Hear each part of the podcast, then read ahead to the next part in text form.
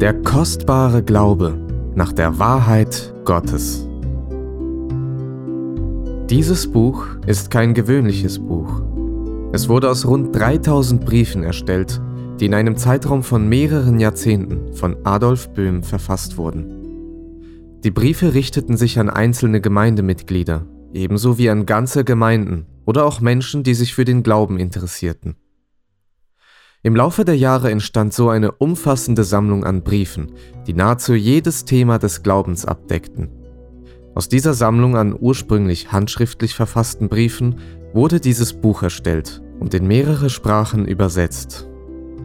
Es zeigt die grundlegendsten Themen und Fragen der Lehre Christi auf, wie man den Herrn erkennt und sich errettet. Möge dieses Buch vielen zur Erbauung und Erkenntnis dienen. Adolf Böhm an alle, die die Wahrheit über das ewige Leben erfahren möchten. Teil 1 Das ist aber das ewige Leben, dass sie dich, der du allein wahrer Gott bist und den du gesandt hast, Jesus Christus, erkennen.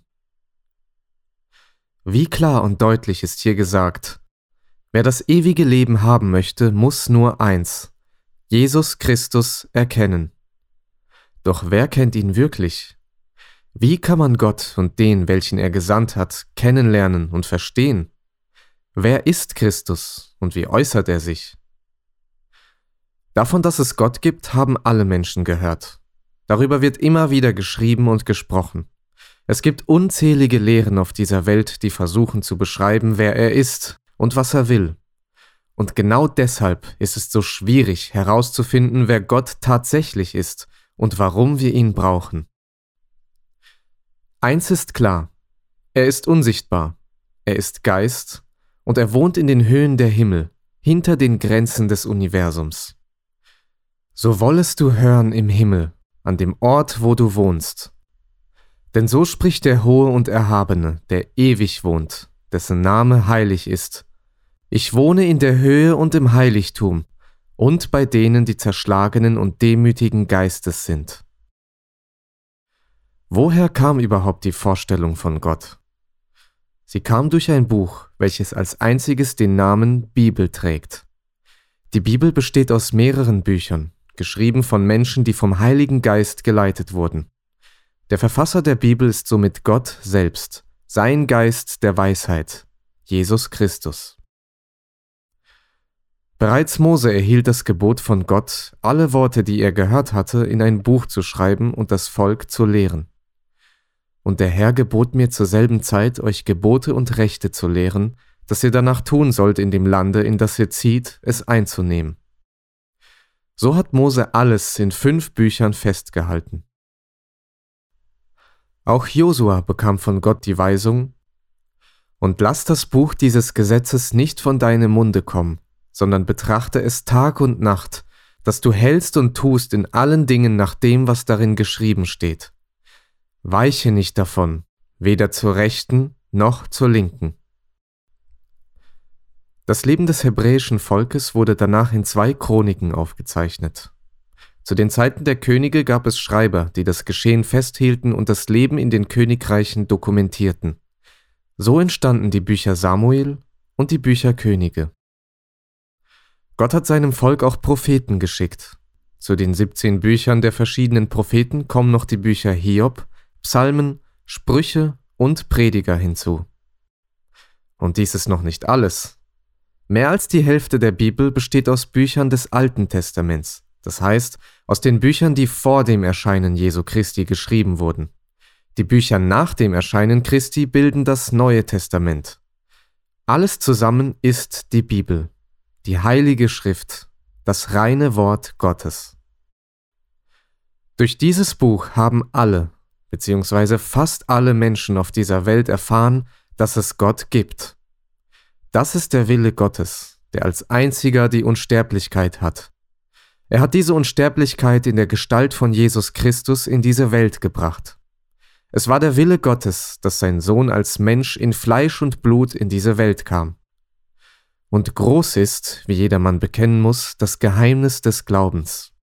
Er ist offenbart im Fleisch, gerechtfertigt im Geist, erschienen den Engeln, gepredigt den Heiden, geglaubt in der Welt, aufgenommen in die Herrlichkeit. Wir wissen aber, dass der Sohn Gottes gekommen ist und uns den Sinn dafür gegeben hat, dass wir den Wahrhaftigen erkennen. Das ist aber das ewige Leben, dass sie dich, der du allein wahrer Gott bist und den du gesandt hast, Jesus Christus, erkennen. Das ist das ewige Leben. Teil 2 Und somit, wer kennt nun Gott? Als ich gläubig wurde, bin ich auf ein großes Problem gestoßen. Vor mir eröffnete sich eine große Vielfalt unterschiedlichster Glaubensrichtungen. Sie alle verteidigten ihre eigene Interpretation der Heiligen Schrift und behaupteten, wir kennen Gott, bei uns ist die Wahrheit.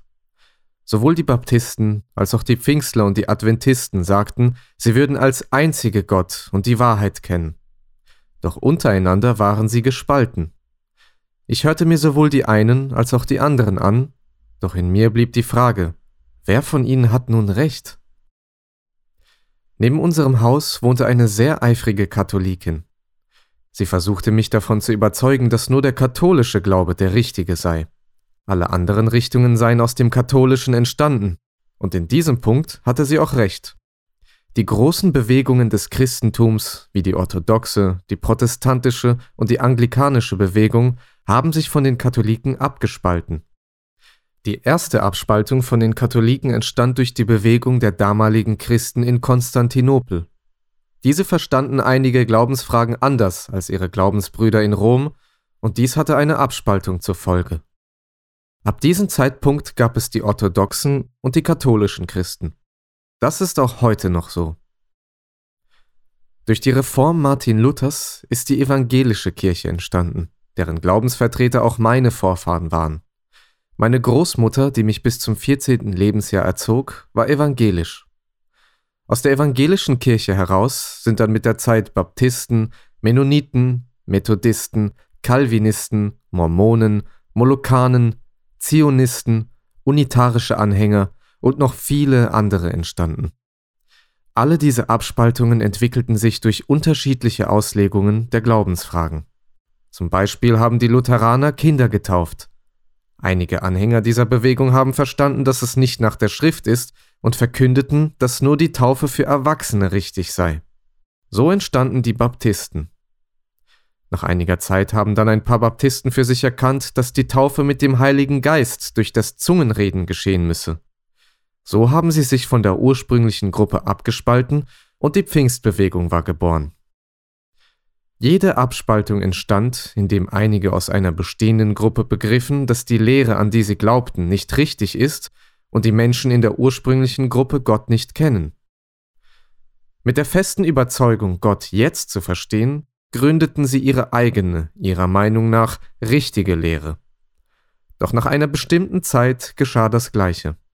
Eine neue Abspaltung, und die neu entstandene Gruppe behauptete von sich als einzige Gott zu kennen und ihn zu verstehen. Und so kam es zu Hunderten von Abspaltungen und der Entstehung neuer Glaubensbewegungen, die alle von sich behaupten, Gott zu kennen. Wie kann man nun wissen, wer von diesen unzähligen Bewegungen und Lehren wirklich Gott kennt und das ewige Leben hat? In dieser Lage war auch ich, als ich begann an Gott zu glauben. Ich musste eine Antwort auf die Frage finden. Wer hat denn nun recht? Was ist die Wahrheit? Welche Lehre soll ich annehmen? Mir blieb nichts anderes übrig, als mich intensiv nacheinander mit den verschiedenen Lehren auseinanderzusetzen. Sobald ich von irgendeiner Bewegung hörte, die behauptete, die Wahrheit zu kennen, begab ich mich sofort zu ihnen. Ich traf die Vertreter, lernte deren Lehre kennen, verglich sie mit der Schrift und beobachtete das Leben der Anhänger. Erst als ich mir sicher war, dass sie die Wahrheit nicht kannten, ging ich weiter. Somit habe ich an sehr vielen Bewegungen teilgenommen, habe sie bis zu ihrem Kern kennengelernt. Denn jede Bewegung hat einen Pfeiler, eine Stütze, worauf ihre Lehre aufbaut, die sie jedoch nie sofort preisgeben. Somit hat es lange Zeit gebraucht, bis ich sie wirklich kennenlernen konnte. Ich bin in die jeweilige Gruppe von Gläubigen eingetaucht, wurde einer von ihnen, habe ernsthaft versucht, sie zu verstehen. Und nachdem ich sie verstanden hatte und mir klar geworden war, dass auch ihre Glaubensbasis nicht die richtige war, habe ich sie wieder verlassen. Die ganze Zeit hindurch blieb ich aber bei den Pfingstlern, denn auch wenn mir bewusst war, dass sie die Wahrheit nicht kannten, waren sie der Schrift doch sehr nah. Die wichtigste Frage aber, die Frage nach der Freiheit von der Sünde, haben sie nicht verstanden. Die Freiheit von der Sünde ist bei den Pfingstlern nicht geschehen, und ich fragte mich, warum? Was war der Grund? Deshalb hatte ich ein großes Verlangen danach, alle neuen Lehren kennenzulernen, denn vielleicht erfüllte sich ja die Schrift bei diesen. Vielleicht, so hoffte ich, würden sie mir erklären können, wie die Freiheit von der Sünde geschieht. Doch immer wieder war es nur eine Enttäuschung. Keine der Bewegungen hatte mir meine Frage, wie ein Mensch sündenfrei sein kann, anhand der Schrift beantworten können. So vergingen Jahre, und mir wurde immer bewusster, dass die Pfingstler die Wahrheit nicht erkannt hatten. Ich begegnete immer mehr falschen Prophezeiungen und falschen Auslegungen der heiligen Schrift. Und da ich mich ständig auf der Suche befand, redeten die Brüder bereits über mich. Adolf findet einfach keine Ruhe. Ständig steckt er seine Nase in verschiedene Lehren hinein und tut dann Buße. Und genau so war es. Ich konnte nicht aufhören. Ich konnte nicht aufhören, nach der Wahrheit zu suchen, auch wenn ich mich dafür immer wieder mit neuen Bewegungen auseinandersetzen musste. Doch vielleicht hatten sie ja die Wahrheit. Aber das war nie der Fall, und ich kam zu den Pfingstlern zurück. Ein Bruder sagte mir mal, Beruhige dich, du bist doch nicht Martin Luther, um eine Reform zu machen. Woraufhin ich ihm antwortete, Ich bin zwar nicht Luther, aber eine Reform haben die Pfingstler dringend nötig. Ich verstand damals nicht, dass keine Reform, sondern der Tod der alten Kreatur notwendig war, damit eine neue Kreatur in Jesus Christus geboren werden konnte. Als ich in keiner der verschiedenen Gruppen das fand, wonach ich suchte, habe ich selbst versucht, durch Fasten die Freiheit von der Sünde zu erreichen. Denn dass mir die Sünden verziehen sind, habe ich verstanden, und so glaubte ich auch. Doch die Heilige Schrift sagt deutlich, die Kinder Gottes können nicht sündigen. Warum geschah dies bei keinem und in keiner der Bewegungen? Und nach einer langen Fastenzeit, völlig erschöpft, begriff ich auf einmal, dass ich sogar auf dem Sterbebett während meines letzten Atemzuges ein letztes Mal sündigen würde.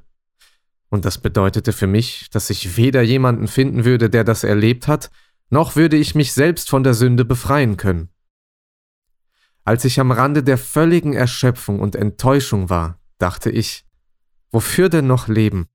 Vielleicht haben die Atheisten mit ihrer Behauptung recht, dass die Bibel von klugen Menschen geschrieben wurde, um andere in der Sklaverei zu halten. Denn damit wird den Menschen ja auch Angst gemacht, dass Gott sie bestrafen wird. Vielleicht gibt es gar keinen Gott. In diesem wirklich schlimmen Zustand schrie ich aus der Tiefe meines Herzens. Gott, ich wünsche mir so sehr, dass es dich wirklich gibt. Ich möchte doch nur von ganzem Herzen mit dir sein und dir dienen. Ich wusste in mir selbst, dass ich ganz sicher keinen Ruhm, keine Karriere, keine Macht haben wollte. Es war nicht der Stolz. Ich wollte einfach und ehrlich Gott kennenlernen, um richtig an ihn zu glauben und ihm dienen zu können. Und in einem dieser sehr gefährlichen Momente meines Lebens hat Gott mich aufgesucht. Es war so klar und deutlich, dass ich es endgültig verstanden habe. Gott gibt es. Von diesem Zeitpunkt an waren alle meine Zweifel für immer weg. Ich hatte nie wieder Bedenken, dass es Gott gibt. Er existiert. Ich habe die vollkommene Klarheit und Sicherheit darüber. Nach diesem Erlebnis verging noch eine gewisse Zeit, und ich habe noch einiges erleben müssen, doch ich wusste in mir, dass Gott mich erhört hatte. Und Gott hat sich mir offenbart. Er hat mir die Möglichkeit gegeben, die Wahrheit zu verstehen, die mich von der Sünde befreit hat, so wie es auch in Johannes Kapitel 8 in den Versen 31 bis 36 steht. Jesus Christus hat tatsächlich Wohnung in mir genommen Er ist zu meinem Verstand und meinem Gewissen geworden. Deshalb ist bei mir alles rein geworden. Und ich habe verstanden, wer den wahren Gott und den, den er in die Welt gesandt hat, den Herrn Jesus Christus, erkannt und verstanden hat, nur der kennt Gott. Teil 3 Das Geheimnis, das verborgen war seit ewigen Zeiten und Geschlechtern.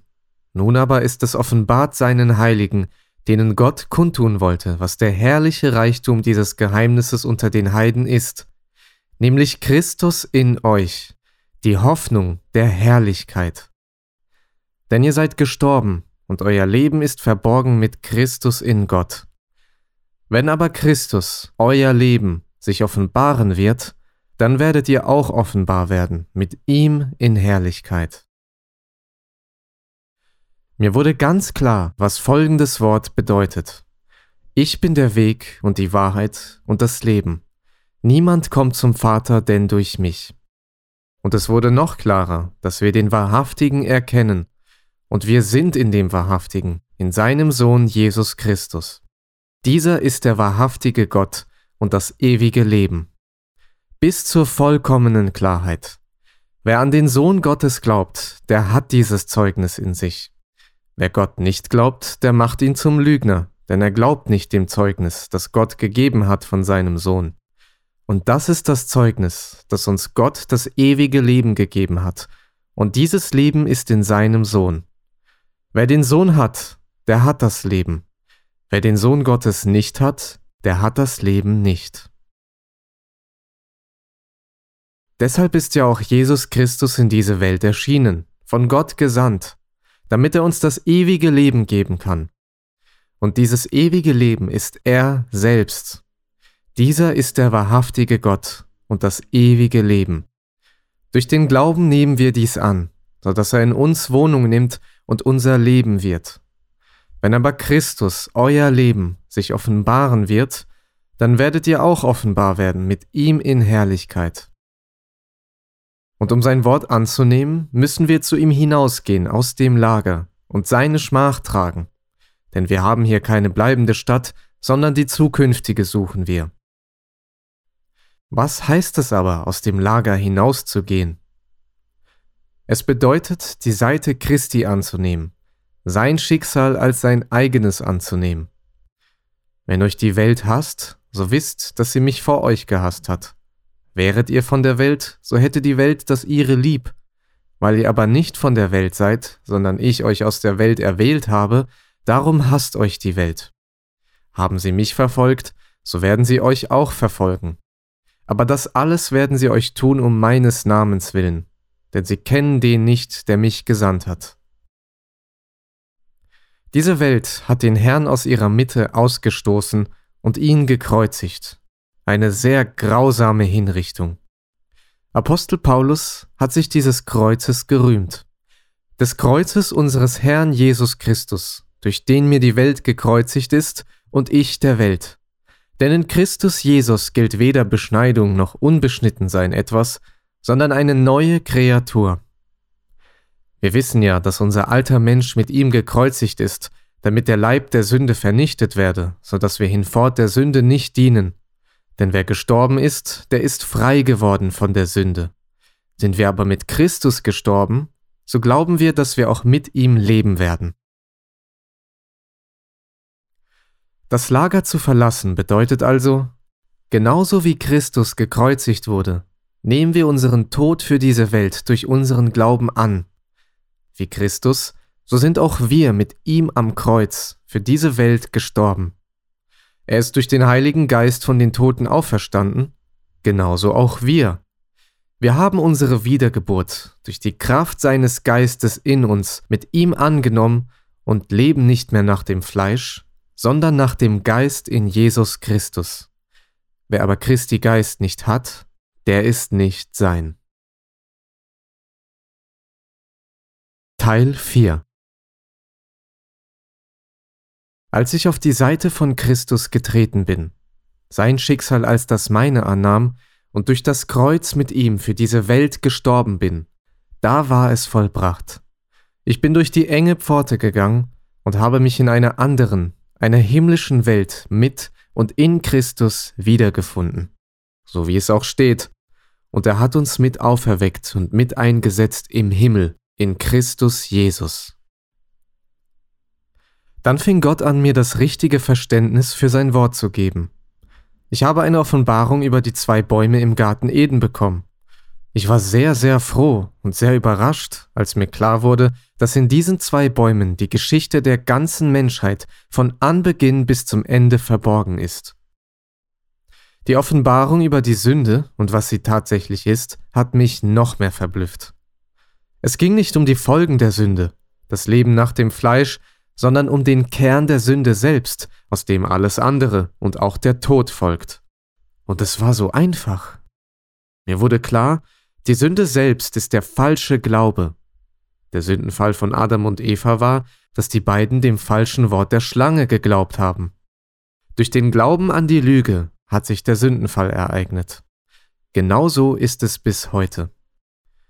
Und wenn der Geist der Wahrheit kommt, wird er der Welt die Augen auftun über die Sünde und über die Gerechtigkeit und über das Gericht, über die Sünde, dass sie nicht an mich glauben